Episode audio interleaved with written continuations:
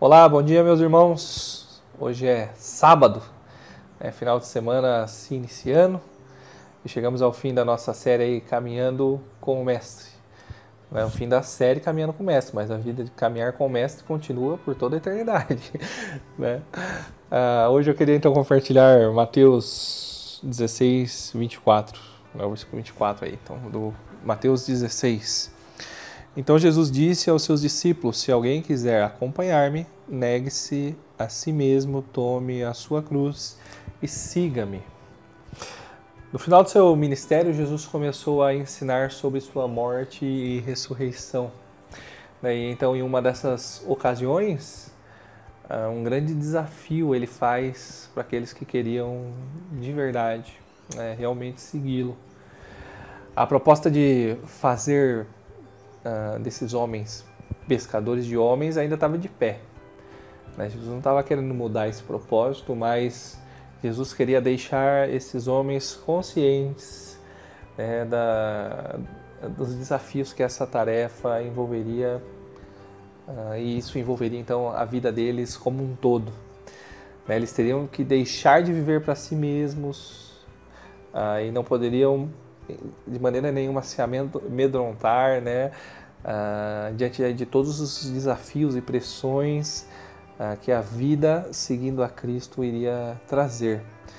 Uh, e muitas vezes esses desafios, essas pressões envolveriam até arriscar a própria vida. Quando nós olhamos para o testemunho de Paulo, né, nós vemos que ele entendeu bem o que significava porque ele deixou bem claro que a vida dele não fazia sentido nenhum se não fosse proclamar a Cristo e que se caso né, ele encontrasse a morte pela frente, ele considerava isso como um lucro. Eu tenho convicção que caminhar com Cristo ah, é o melhor dos caminhos e na melhor das companhias. Mas é necessário que a gente saiba e pensa, reflita um pouco sobre as, as implicações que essa decisão uh, envolve né, e que nos trará pela frente. É, seguir a Cristo quer dizer uh, você, né? Você está dizendo não para si próprio, dizendo não para você mesmo. É, você abre mão de tentar conduzir a própria vida e se rende diante do Deus soberano e vive a vontade dele, os planos dele, né, o desejo dele. O que acha? É, vamos juntos nessa caminhada? É possível que nós vamos encontrar dores, nós vamos encontrar sofrimentos por esse caminho.